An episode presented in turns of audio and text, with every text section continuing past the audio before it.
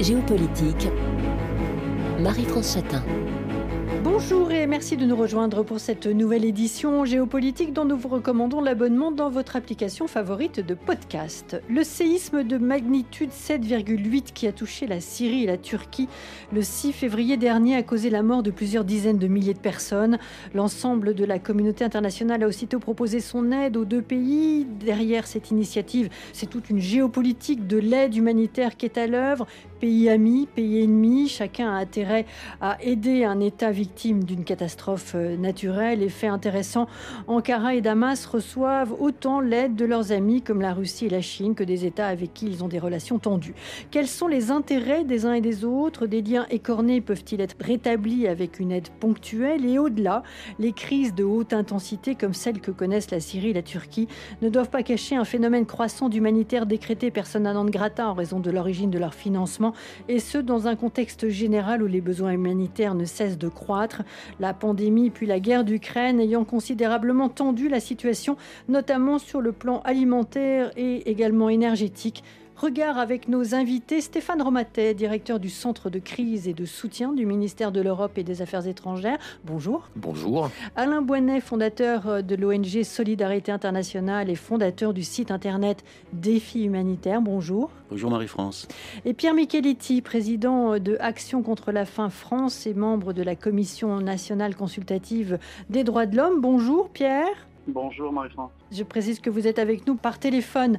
Alors la question que j'ai envie de vous poser à chacun pour commencer, c'est votre regard euh, sur la situation tant euh, en Turquie qu'en Syrie, quelques semaines après le, séisme. Quelles sont les urgences, quels sont les, défis? Stéphane Romatet D'abord, c'était il y a deux semaines et demie, un tremblement de terre dont... Euh, au fur et à mesure que les jours s'écoulent, nous découvrons les catastrophes humanitaires considérables un tremblement de terre qui est probablement d'un impact au moins aussi important, sinon plus, que celui qui avait frappé Haïti en 2010.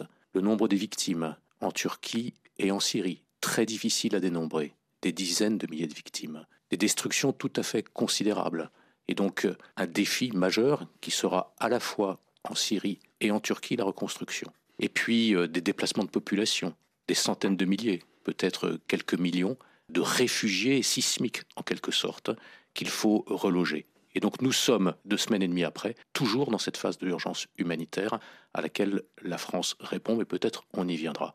Et donc je pense qu'il faut bien qu'on mesure l'ampleur de cette catastrophe et les défis en termes à la fois d'acheminement des secours, de traitement des victimes, de prise en charge des réfugiés et aussi de conséquences à long terme.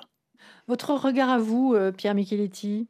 Bien, il y, a, il y a le drame euh, qui concerne les deux pays que Stéphane Romaté vient mm. d'évoquer, mais immédiatement, ce qui me vient à l'esprit, c'est combien ce, ce, nouveau euh, drame humanitaire de grande ampleur va venir impacter euh, les difficultés de financement global qu'il y a sur le système humanitaire en, créant de nouveau des lieux qui vont nécessiter de, de forts investissements et, et, une aide considérable. Ça, c'est la, la première remarque. Les conséquences potentielles de cette crise sur d'autres qui la précédaient. Et puis la deuxième remarque euh, concerne la situation différente de la Turquie et de la Syrie, parce que dans le cas particulier de, la Syrie, nous allons de nouveau être confrontés euh, à des difficultés parfois pour euh, appliquer les principes de base de l'aide humanitaire, que sont la neutralité, l'impartialité et l'indépendance, puisque c'est un pays qui est toujours déchiré par un conflit interne. Alain Bonnet. Oui, donc euh, nous n'intervenons pas en Turquie puisque les autorités n'ont pas souhaité faire appel aux ONG, à ce stade en tout cas, mais aux États, ce qu'on peut comprendre. En revanche, euh, Solidarité internationale est, est, présent dans le nord-est euh, syrien avec 300 personnes. D'ailleurs, notre bureau à Idlib a été détruit par le tremblement de terre, et c'est surtout dans cette région qu'il y a bien sûr des, dégâts. ce que je voudrais peut-être dire, c'est que ce qui distingue, peut-être ce qui différencie hmm. la situation de la Syrie de la Turquie, D'abord, c'est que la guerre dure depuis 12 ans en Syrie, que c'est un territoire morcelé entre les zones contrôlées par le gouvernement et les zones contrôlées par des mouvements d'opposition. Euh, à Idlib avec euh, à la fois la présence des Turcs d'ailleurs, mais aussi euh, mouvement djihadiste affilié à Al-Qaïda, et puis dans le nord-est avec les, forces kurdes. Et la question qui se pose pour les humanitaires, c'est d'abord une question d'accès Heureusement, donc, au-delà du, corridor de euh, Babel Alawa, euh, il y a deux autres points de passage qui ont été ouverts pour trois mois. Honnêtement, je pense que trois mois, ça ne sera pas suffisant parce que, au fond, l'expérience qu'on a des tremblements de terre, que ce soit en Haïti, que ce soit au Népal, que ce soit après le tsunami euh, au Sri Lanka, euh, en Indonésie, que ce soit au Pakistan avec le Cachemire, c'est qu'il y a une première phase d'urgence. Mmh. On va sauver les gens qu'on peut sortir des décombres. C'est une phase qui est en train de s'achever. Il va y avoir une phase humanitaire d'urgence avec euh, l'apport des produits essentiels, hein, euh, aussi bien des matelas, des couvertures, des tentes. Et puis aussi, après, il va y avoir la question de la reconstruction. Mais je pense que la phase intermédiaire d'aide humanitaire va durer longtemps, avant qu'on reconstruise des immeubles, si vous voulez. Alors en Turquie, ils ont des capacités en termes de BTP. En revanche, en Syrie, où les dégâts sont moins importants, mm. mais néanmoins, ça va demander du temps. Mm. Donc il faut s'inscrire dans la durée. Mm. Alors, euh, Alain Bonnet l'a dit, hein, euh, les, la, Syrie et la Turquie ont fait appel aux, États euh, avant que aux organisations non gouvernementales. Stéphane Romatet, la France n'a plus de poids sur le dossier syrien. Avec Erdogan, les relations sont, sont difficiles. Quelle est à ce stade euh, la réponse de la France euh, à l'appel du, président turc et quid côté syrien? Effectivement, les situations en, Turquie et en, Syrie ne sont pas identiques. Mais pour la France, ce qui compte, c'est le secours aux victimes. C'est euh, l'aide aux populations sinistrées. Dans le cas de la Turquie, dès le lundi 6 mars, avec la ministre de l'Europe et des Affaires étrangères, Catherine Colonna, avec évidemment euh, euh, la demande du président de la République, la France tout de suite s'est mobilisée. Et dès le lundi soir, des premières équipes de secours que nous avons activées euh, au centre de crise et de soutien, les équipes de la sécurité civile, parvenaient en Turquie. Et puis, une deuxième réponse a été aussi en Turquie le déploiement d'un grand hôpital militaire de campagne qui est actuellement à l'œuvre pour secourir les blessés. En Syrie, et Alain Bonnet vient de le rappeler, le contexte est différent. Hmm. Il y a un nord-ouest dont une partie est tenue par des groupes djihadistes. Il y a un problème d'accès humanitaire, de fermeture des points de passage. Et donc l'urgence, c'est une demande que nous avons portée aux Nations Unies, a été l'ouverture de nouveaux points de passage, hmm. deux points de passage. Et il faut s'assurer que ces points de passage, effectivement, resteront ouverts le temps nécessaire hmm. pour que les secours puissent être acheminés. Et puis on voit bien qu'il y a aussi euh, une manœuvre qui est celle de Bachar al-Assad de faire en quelque sorte une diplomatie du séisme, pour faire en sorte que, sous couvert de l'émotion et du secours aux victimes, une sorte de normalisation puisse intervenir. Pour la France, nous avons tout de suite mis en œuvre aussi, sous forme de financement, en réponse à l'appel euh, de financement des Nations Unies, en réponse aussi aux demandes des ONG qui sont présentes sur le terrain, tout de suite, la France a financé des premières opérations de, secours. Et le week-end dernier, nous avons pu faire parvenir une aide euh, humanitaire d'urgence en nature, là aussi pour euh, les victimes du séisme côté syrien. Alors, tout cela est délicat, euh, Stéphane Romatet, c'est-à-dire, voilà, comment un soutien à la population syrienne ne sera pas interprété comme un soutien au président, syrien? La frontière est assez délicate. La frontière est délicate et c'est la raison pour laquelle euh, la France a décidé euh, de se mobiliser pour venir en appui de ceux qui agissent d'ores et déjà sur le terrain. Les ONG, les ONG françaises. Alain Boinet a évoqué le rôle de solidarité internationale. Pierre Micheletti euh, parlera probablement de ce que peut faire Action contre la mm. faim et d'autres ONG qui sont déjà présentes sur le terrain mm. et par lesquelles effectivement nous pouvons passer pour apporter une aide d'urgence. Mm. Il y a les Nations Unies qui sont présentes. Il y a des mécanismes qui ont été mis en place pour favoriser l'accès humanitaire des produits de première nécessité, alimentaires, médicaux, etc., et que nous utilisons, hein, notamment à travers les fonds et les programmes des Nations Unies. Et puis il y a aussi de l'aide alimentaire. Et nous allons mettre en place une aide alimentaire notamment par le programme alimentaire mondial. C'est en tout cas une première réponse et nous continuerons à chaque fois effectivement que des besoins nous seront en particulier signalés par les ONG en réponse aussi aux demandes de financement des Nations Unies, la France sera présente. Il y a des Français parmi les victimes, euh, Stéphane Romatet Il y a eu des Français côté euh, turc, effectivement. À notre connaissance, euh, huit Français ont été victimes du séisme, peut-être d'autres familles encore pour lesquelles nous sommes toujours sans nouvelles. Il est beaucoup plus difficile d'apprécier s'il y a des victimes françaises, franco-syriennes de l'autre côté, côté, côté Syrie. Mais oui, effectivement, il y a eu des victimes françaises. Alain Bonnet, vous souhaitez rajouter quelque chose? Après ça, je passerai la parole à Pierre Micheletti. Alain Bonnet. Oui, pour que les auditeurs comprennent bien, les, humanitaires en, Syrie euh, sont confrontés à des contraintes et des difficultés, puisque vous ne pouvez pas intervenir dans, dans les zones contrôlées par Damas mmh. et dans le même temps intervenir dans les zones non contrôlées par Damas. C'est-à-dire que les autorités syriennes, euh, si vous êtes à Damas, vous empêchent d'aller travailler dans les zones qu'ils ne contrôlent pas.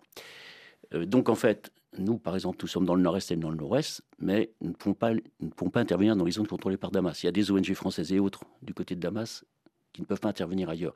Donc, euh, on est dans cette configuration, dans cette contrainte. C'est ainsi.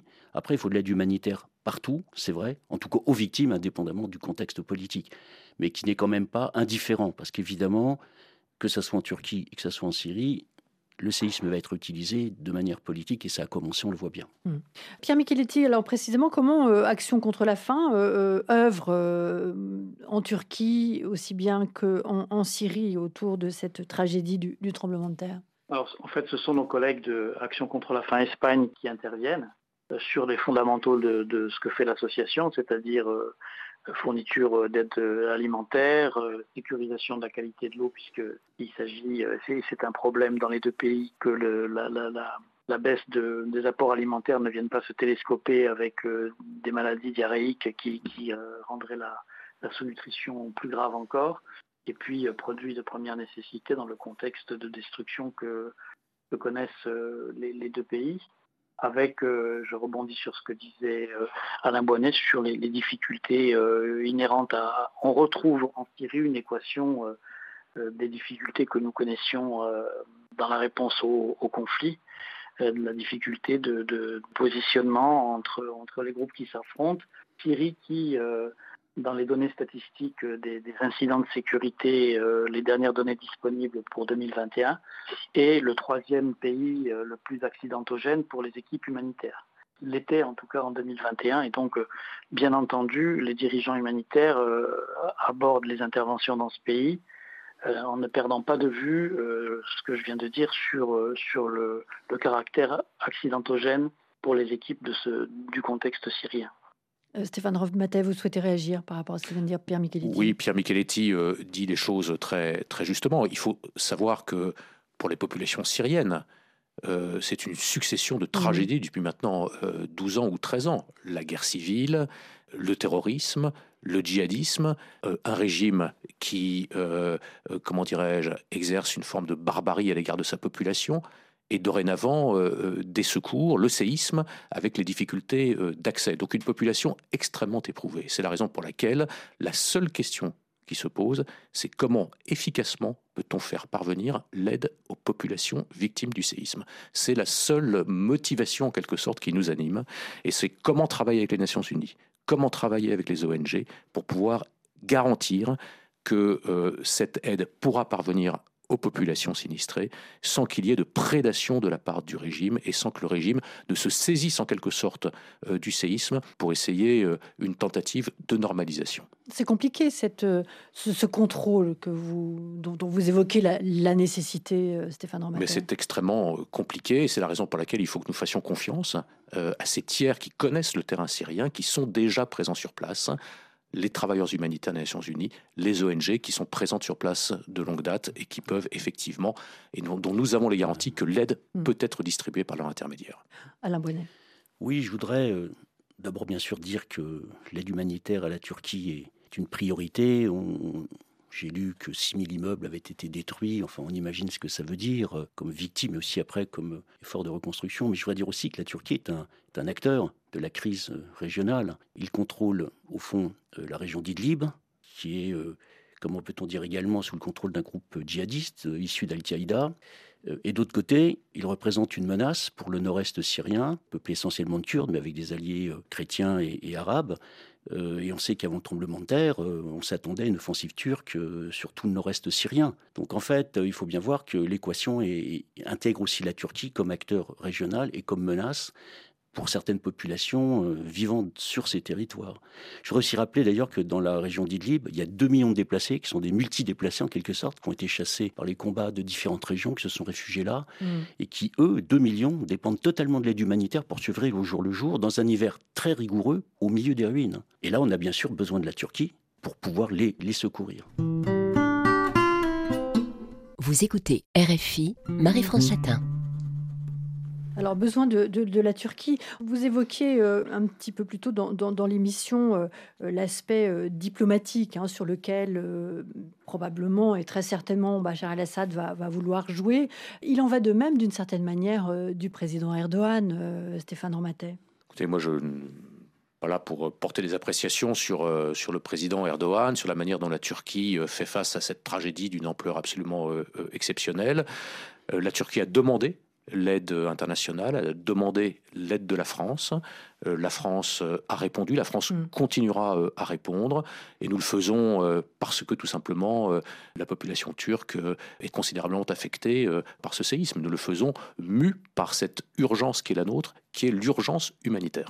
Est-ce que l'aide française peut permettre, dans une certaine mesure, de reconstituer des, liens distendus? Écoutez, nous, ce qui compte, là, je, je, me répète, il y a évidemment une, comment dirais-je, une géopolitique de l'humanitaire. Mm. Ça va, ça va sans dire. On y reviendra probablement mm. euh, plus tard dans notre euh, conversation.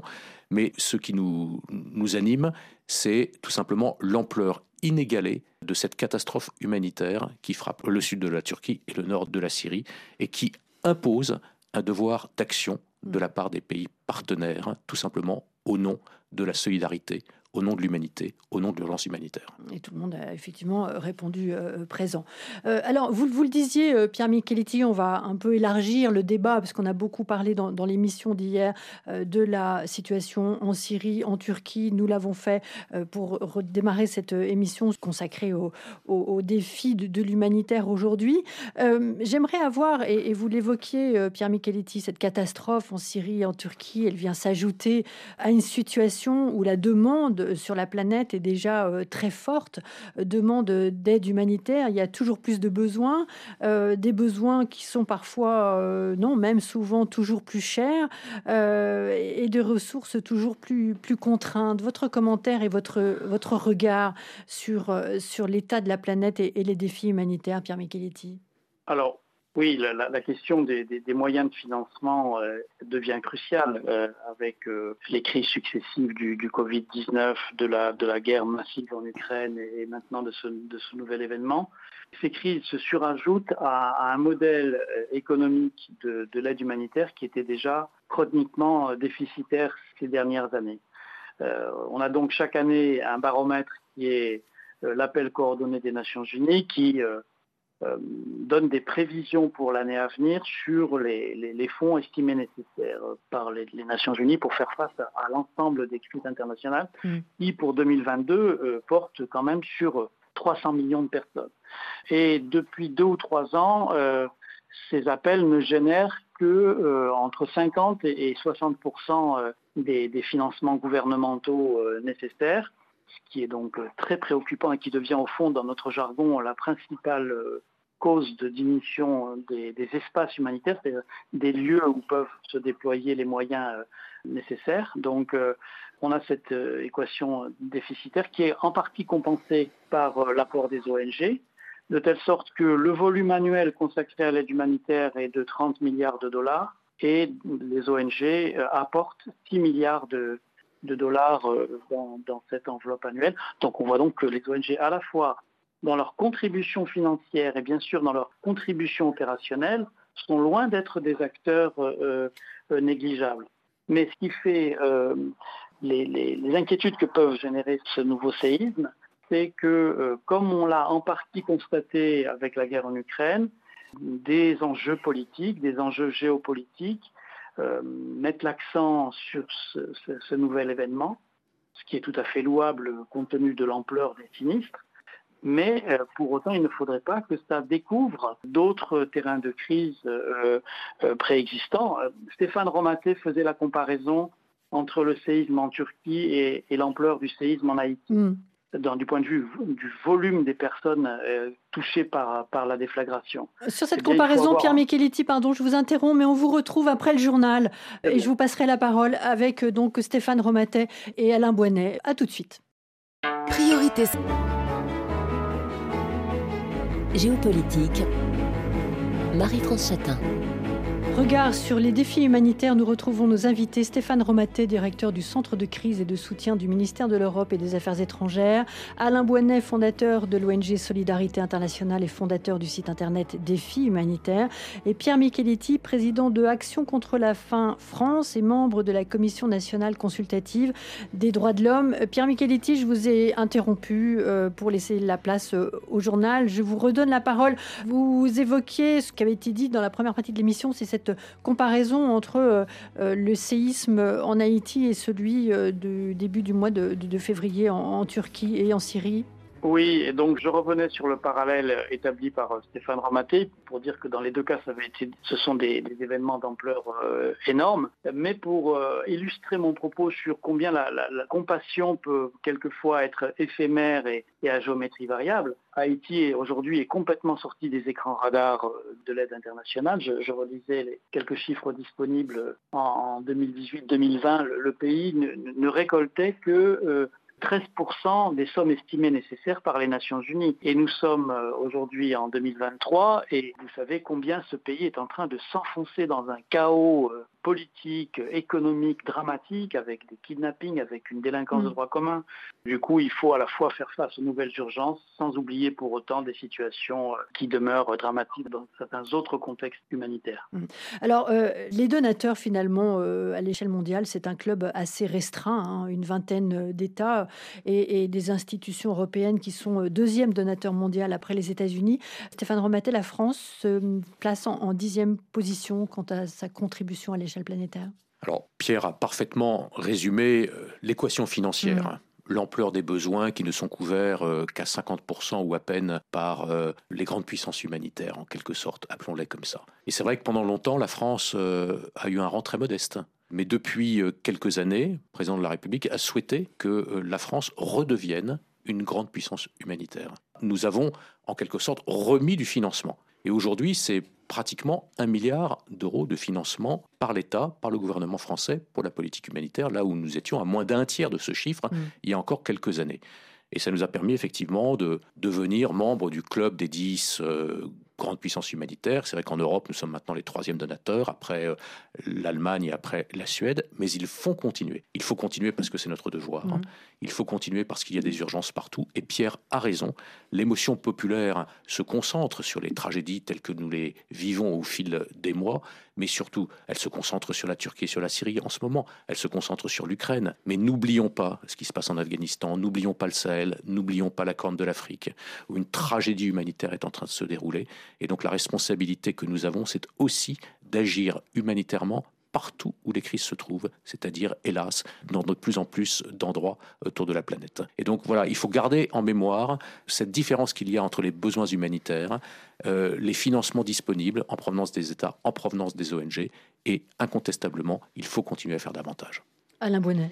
Ce qu'il faut souligner, c'est que le nombre de personnes euh, en danger et donc dans le besoin était de 274 millions au début de l'année 2022 euh, et que ce nombre est de 339 millions cette année. Et donc les Nations Unies ont été conduites à dire nous aurions besoin de 50 milliards pour répondre à ces besoins. L'année dernière, l'appel des Nations Unies était de 40 milliards et ces trois dernières années, les moyens mobilisés ont été 30 milliards. Donc la question qui va se poser maintenant cette année, en 2023, c'est est-ce qu'on va avoir 30 milliards ou 50 milliards? Plus le tremblement de terre en Turquie et en Syrie, qui bien sûr va ajouter aux moyens nécessaires. Donc, augmentation des besoins, augmentation des moyens. Alors, on entend dire, chez beaucoup de bailleurs, que cette croissance continue euh, des financements humanitaires euh, ne peut pas durer.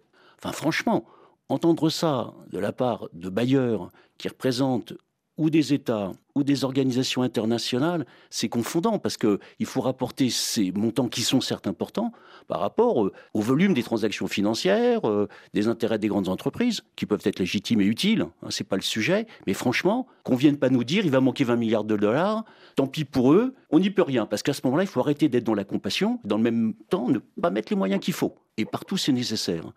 Alors, ce que je voudrais dire, si vous voulez, c'est que dans le même temps, l'aide publique au développement, heureusement, augmente. Là, on a les chiffres pour 2020 officiellement, hein, qui sont de 224 milliards. Ils ont augmenté par rapport à 2019, ils étaient de 196 milliards. Mais là, on a, euh, comme le dit le commissaire euh, Yannès Lenartich, on a une inégalité de la charge, ou plutôt une inégalité de la solidarité. Effectivement, c'est les pays membres de l'OCDE, une trentaine de pays membres du comité d'aide au développement, qui représentent à peu près 60% de la PDO au niveau mondial, hein, et qui représentent une grande part de l'aide humanitaire. Donc, on a besoin que d'autres pays aujourd'hui se mobilisent pour mettre des moyens alors peut-être des moyens fléchés, parce que c'est le cas des pays du Golfe qui sont sur la Syrie, qui sont sur le Yémen, mais enfin, il y a d'autres catastrophes à l'autre bout du monde, y compris en Haïti, qui pourraient les mobiliser. Il y a un certain nombre de pays qui ont assez de ressources, y compris la Chine, hein, qui pourraient peut-être mettre des moyens et sur des principes et des pratiques qui soient humanitaires et non pas politiques, voire idéologiques. Ça serait quand même bien mieux. Et puis, il faudra aussi que la répartition, parce qu'au sein de l'Union européenne, la contribution des différents pays n'est pas la même en termes de pourcentage par rapport à l'APD. Et moi, pour terminer là-dessus, il y a des pays qui apportent 1% de leur APD à l'aide humanitaire et d'autres qui en apportent 20 ou 25%. C'est pas tout à fait la même chose, vous voyez. Donc, on peut, au sein de l'Union européenne, augmenter les moyens si les pays qui mettent le moins de moyens de l'APD sur l'aide humanitaire l'augmentent. Et ce que je crois, c'est par exemple que la France, comme l'Espagne vient de le faire récemment, pourrait très bien dire, bien nous, on va être dans la moyenne des pays de l'OCDE. 13% de la PD française sera fléchée sur l'aide humanitaire française. Et je voudrais terminer en disant que, effectivement, on doit témoigner en tant qu'ONG que le centre de crise a vraiment augmenté ses moyens, et ça, c'est vraiment des décisions politiques importantes, à la fois à partir de 2018 et qu'on attend cette année une augmentation qui soit en rapport avec ces 13 ou 14% de l'APD mise en œuvre euh, par le Centre de crise et de soutien du Quai d'Orsay. Ça, c'est un message directement adressé à Stéphane Romatet. Euh, je sens que Pierre Micheletti voudrait intervenir. Pierre Micheletti. Oui, oui, pour renforcer le, propos initial d'Alain Bonnet sur euh, cette aide qu'on nous décrit comme atteignant les limites de financement, elle est si on ne remet pas en cause le système qui préexiste aujourd'hui. 30 milliards de dollars d'aide mondiale annuelle pour 300 millions de personnes. Juste rappeler que pendant le même temps, les dépenses d'armement en moyenne chaque année sont de 2000 milliards de dollars. Et rappeler également que 30 milliards de dollars, c'est 10% du chiffre d'affaires d'une grande entreprise comme Amazon.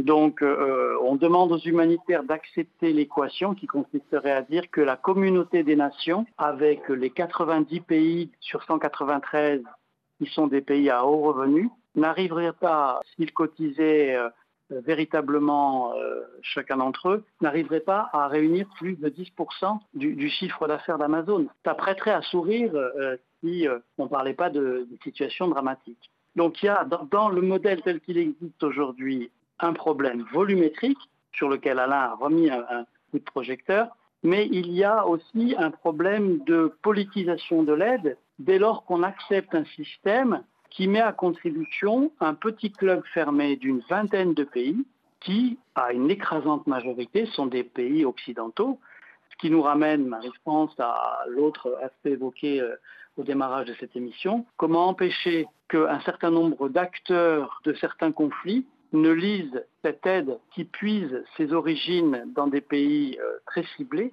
qui ne lisent pas cette aide comme participant d'une logique soit de soft power des pays donateurs, soit, comme ça monte en puissance aujourd'hui dans un certain nombre d'États, comme une réminiscence post-coloniale des pays donateurs. Alors, euh, Stéphane Romatet, je pense que le débat est un peu là, deux axes un petit peu différents, les questions des, moyens et puis la question du, de l'Europe bashing, de l'humanitaire européen bashing.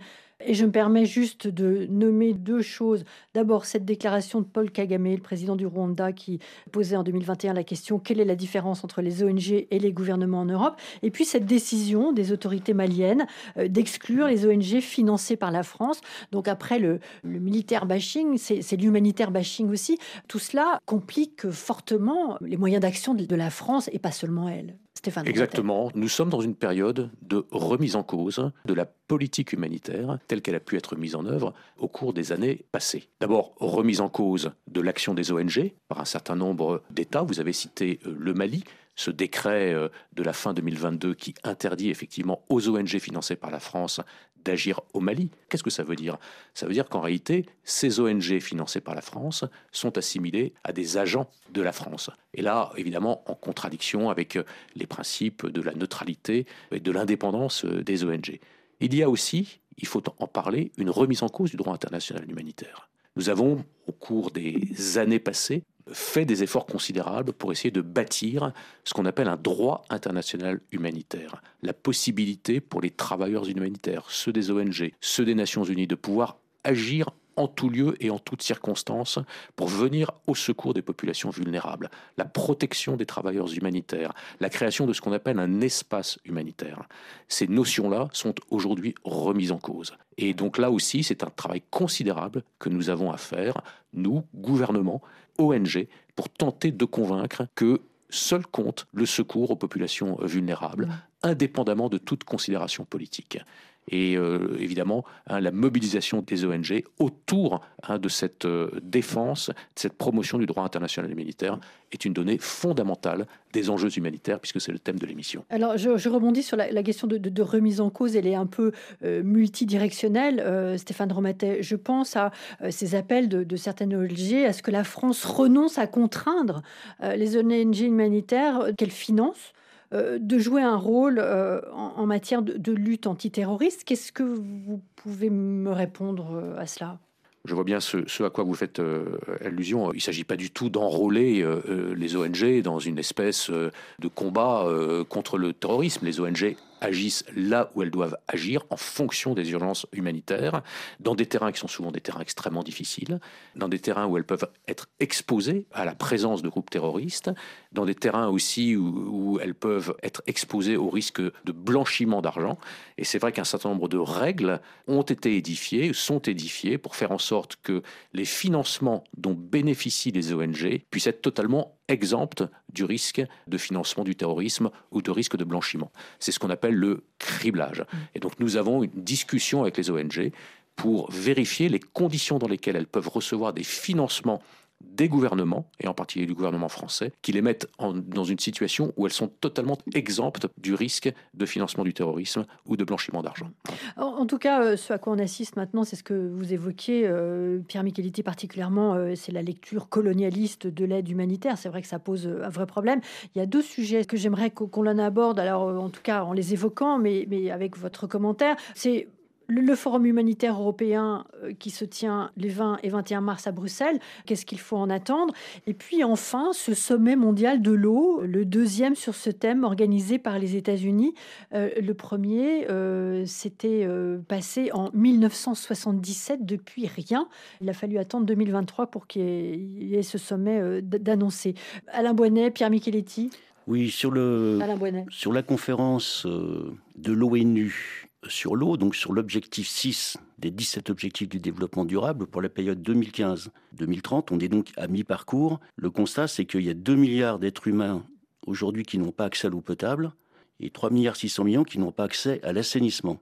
Accessoirement, ne pas avoir accès à l'eau potable, ça génère des maladies dites hydriques qui sont un vecteur majeur de mortalité.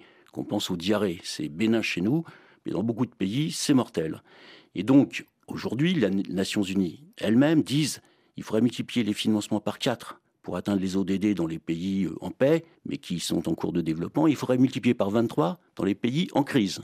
Ce qui a amené d'ailleurs un consortium d'acteurs humanitaires basé euh, en Suisse, à Genève, à lancer un appel à l'action euh, de manière à ce que ce forum soit vraiment un forum qui prenne en compte ces challenges, qui prenne en compte ces risques réellement. Alors il y a l'aspect financier, après il y a l'aspect de la gouvernance. Ce qui nous manque aujourd'hui au niveau mondial, c'est un représentant spécial en charge de l'objectif 6. 150 États en octobre 2022, dont la France, ont envoyé une lettre au secrétaire général des Nations Unies pour demander la nomination d'un représentant spécial, d'un secrétariat. Et ce que je voudrais dire, c'est que ce rendez-vous du 22 au 25 mars est décisif. Pourquoi? Parce que à l'issue de cette conférence, on a un forum politique de haut niveau qui aura lieu en juillet, avec un point sur l'eau, on aura un sommet mondial des ODD, donc des 17 ODD à New York en septembre. Et on pourrait très bien imaginer que la France, avec d'autres États, porte une résolution des Nations Unies sur la question de l'eau dans le monde. Accessoirement, je pense qu'avec la sécheresse qu'on a vue cet été, qui n'est pas seulement en France, hein, il y a des pays qui sont beaucoup plus euh, touchés que nous, l'eau est vraiment en dessous du radar mmh. de l'urgence que ça représente au niveau mondial. Je crois qu'on est à la rue sur ce sujet et qu'il faut se réveiller. Le changement climatique, c'est en cours, c'est difficile, mais l'eau est un marqueur majeur. On voit avec les inondations, la sécheresse. Donc les choses se tiennent. Franchement, cette conférence, elle est essentielle pour faire bouger les lignes, comme on dit, de manière significative et qu'on atteigne les objectifs d'accès universel à l'eau et à l'assainissement pour l'ensemble de l'humanité. Pierre Micheletti, après ça, je proposais à Stéphane Romatet bah, finalement de vous répondre. Oui, l'eau, euh, il y a toutes les conséquences euh, sanitaires qu'évoque euh, Alain Bonnet, mais elle a aussi pour conséquence de mettre sur la route et de déplacer des populations qui vivent dans des zones où, prévaut la, rareté des ressources en eau et que ces déplacements de population ne manqueront pas de générer des situations humanitaires difficiles et ne manqueront pas comme on le constate au Sahel, de générer de la conflictualité euh, entre groupes euh, sédentaires et, personnes qui se déplaceraient. Pour répondre, Marie-France, à votre question concernant le, forum euh, humanitaire de Bruxelles en mars, il aura deux préoccupations majeures. La première, c'est le respect du droit international humanitaire qu'évoquait Stéphane Romaté tout à l'heure. Mais surtout, il est l'occasion pour le commissaire Lenarchik de réaffirmer sa volonté d'une plus grande solidarité dans la contribution des 27 membres de l'Union européenne, justement pour abonder la cagnotte, parce que on parle de nouveaux, de nouveaux enjeux liés à l'eau, liés au déplacement de population, mais comment y croire sérieusement si on a déjà une équation financière où on, on ne recouvre que 60% des ressources nécessaires? Donc cette question cruciale à Bruxelles sera soyons déjà capables que l'Europe des 27, comme elle a su le faire euh, à l'occasion de la guerre en Ukraine, se mobilise davantage euh, sur, euh, sur une répartition de la charge, pour reprendre les propos du commissaire Lenarcic. Stéphane Romatet. Oui, ce forum humanitaire européen du mois de mars, ce sera le deuxième en réalité. Le premier forum humanitaire européen, ça a été une des grandes initiatives de la présidence française de l'Union européenne qui avait eu lieu l'année dernière à la même époque. Et c'est très important de pouvoir effectivement avoir ce, ce lieu où échangent à la fois les gouvernements et les ONG. Chacun fait son métier. Les gouvernements gouvernent.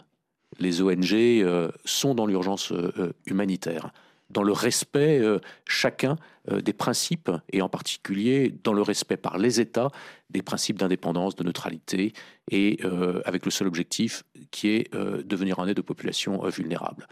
Il y a des sujets fondamentaux. Comment faire pour faire en sorte que le droit international humanitaire ne soit pas détricoté dans un contexte de mise en cause, j'en parlais tout à l'heure. Comment faire en sorte que nous puissions mobiliser davantage de ressources, élargir le nombre des pays qui doivent se mobiliser pour avoir une véritable politique euh, humanitaire. Comment faire pour pouvoir agir dans l'ensemble des pays, qu'il n'y ait pas de crise oubliée.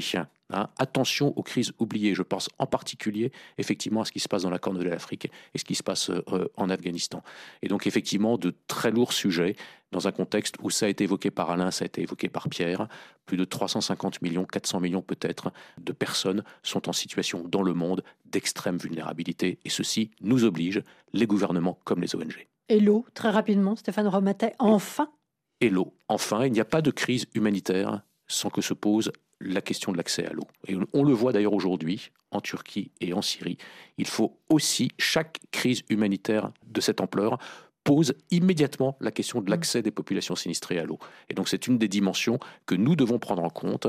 Et euh, effectivement, les ONG qui interviennent notamment en ce moment dans le nord de la Syrie, euh, sur la question de l'accès à l'eau potable des populations sinistrées, dans un contexte où les canalisations sont rompues, où il n'y a plus d'approvisionnement en eau, la question de l'hygiène, tout ça, c'est une, une des réponses aux urgences euh, humanitaires. De ce point de vue, euh, en particulier les deux ONG qui sont là, ACF et Solidarité internationale, ont un savoir-faire reconnu. Puisqu'on parle de crise oubliée, je voudrais juste dire un mot sur euh, le Haut-Karabakh ou Artsakh, qui est cette région au milieu de l'Azerbaïdjan où 120 000 personnes sont aujourd'hui coupées de l'Arménie. C'est-à-dire le corridor de la Chine a été coupé par le président Aliyev. Il est inacceptable qu'on coupe un corridor qui est un cordon ombilical entre l'Arménie et euh, ces 120 000 personnes qui vivent là.